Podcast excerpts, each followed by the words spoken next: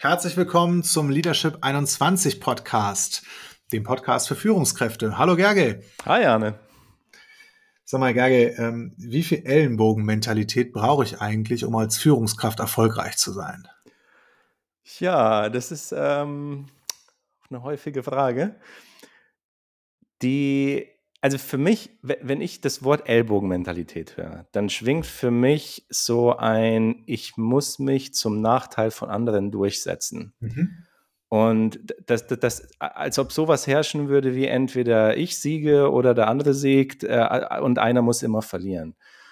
Und das finde ich schade. Also das steckt schon gleich in der, in der Frage mit drin, für, oder für mich jedenfalls. Ich weiß nicht, wenn du jetzt zuhörst oder wenn ihr jetzt zuhört, wie ist es für euch? Denkt ihr sowas auch? Also hat Ellbogenmentalität auch so eine Konnotation von, von Kampf? Ähm, und so ein Kampf in den Unternehmen ist, ähm, führt dazu, also vor allem wenn der Kampf auf, auf der Führungsebene stattfindet, dass es irgendwann so Silos gibt im Unternehmen. Also Silos, das heißt sowas wie äh, jemand verantwortet einen Bereich und wenn man aus diesem Bereich sowas wie ein Silo macht, dann schottet man das nach außen hin ab. Das heißt, ich sorge dafür als Führungskraft, dass in meinem Bereich alles gut läuft und wenn etwas nicht läuft, dann waren es die anderen. Und die, die Schnittstellen, die sind bei den Silos auch nicht so intensiv nach außen hin.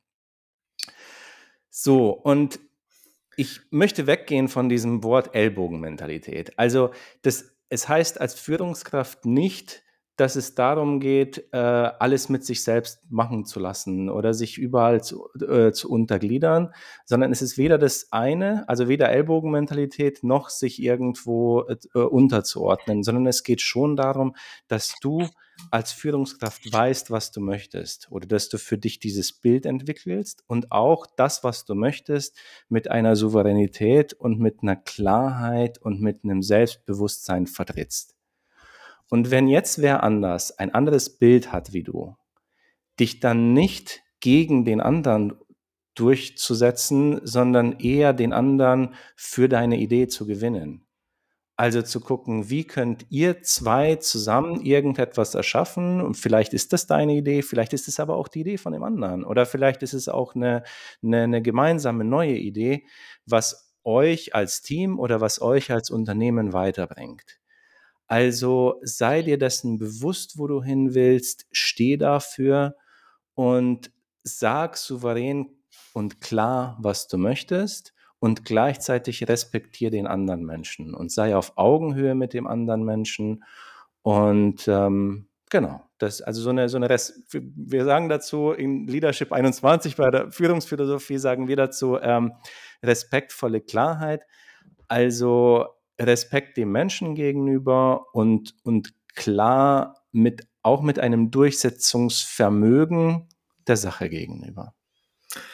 Ich habe so eine schöne Geschichte gehört von ähm, einem äh, amerikanischen Pharma-CEO, also aus der Pharmawirtschaft, ähm, die Medikamente entwickeln. Und der hat mal irgendwo, ich glaube, vor Studenten gesprochen und so und sagte, zum, zum Thema Wettbewerb und Ellbogengesellschaft in den Universitäten.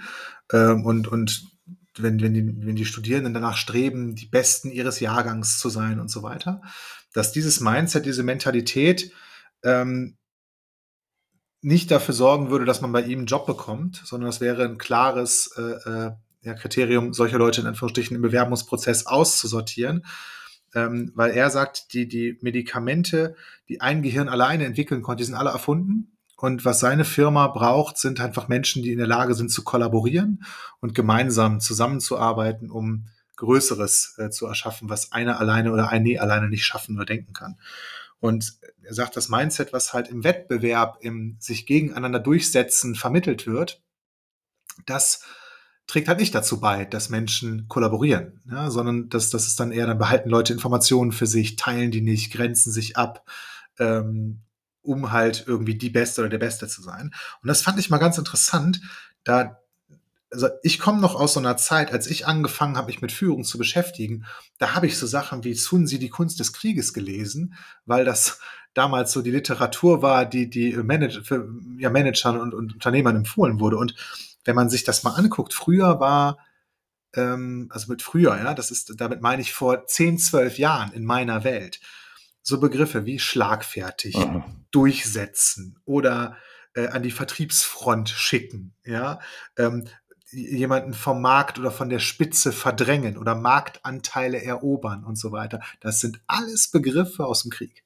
Ja, also es ist alles, da schwingt überall diese, ja, diese Kampfmentalität mit.